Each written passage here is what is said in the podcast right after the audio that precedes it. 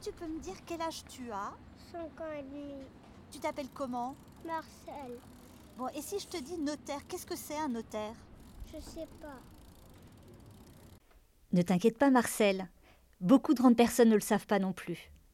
Je peux te le dire, car moi-même, en 1989, je terminais ma première année de droit, passionnante, mais les choses semblaient claires.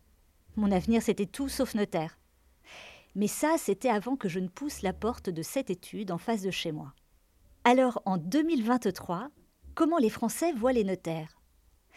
Écoutons Clara, François, Clément et Cassandre rencontrés le long de la coulée verte dans le 12e arrondissement de Paris. Euh, bah, des gens plutôt sérieux, euh, plutôt droits, carrés. à quelqu'un d'expérimenté, avec euh, de, de sûr de lui ou d'elle, euh, voilà, plutôt bien habillé, avec un beau bureau euh, en acajou. Oui, bizarrement, oui, j'imagine plutôt un homme, ouais.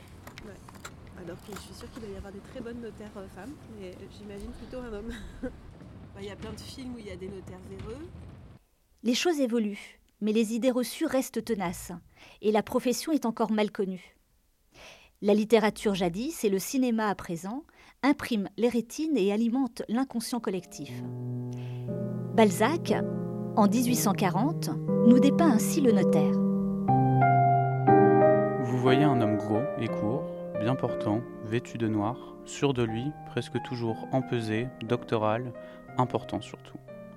Son masque bouffi d'une niaiserie papelarde qui, d'abord joué, a fini par entrer sous l'épiderme, offre l'immobilité du diplomate, mais sans la finesse, et vous allez savoir pourquoi. Vous admirez surtout un crâne de couleur beurre frais qui accuse de longs travaux, de l'ennui, des débats intérieurs, les orages de la jeunesse et l'absence de toute passion. Vous dites, ce monsieur ressemble extraordinairement à un notaire. Le notaire long et sec est une exception. Mais est-ce vraiment mieux en 1995 Pas certain. Bah, évidemment, quand on dit notaire euh, au cinéma, on pense aux trois frères. Voilà, ça c'est évidemment euh, avec des citations euh, très très drôles, une scène, une scène mémorable. Concernant mes honoraires, euh, frais notariés plus frais d'agence généalogique compris, la somme ne s'élève qu'à 13 250 francs. Les arrondissons, 13 000, on va pas chier beaucoup. Voilà, vous signez là. Euh, Excusez-moi, est-ce que j'ai pas compris les, les 13 000, euh, c'est tout ce qu'on touche? Euh, non, non, ça, ce sont les émoluments compensatoires. euh, Euh, Excusez-moi, parce que je- je- euh, l'hé- l'héritage, il est où? Les sans patates? Les sans- oui, sans patates L'héritage.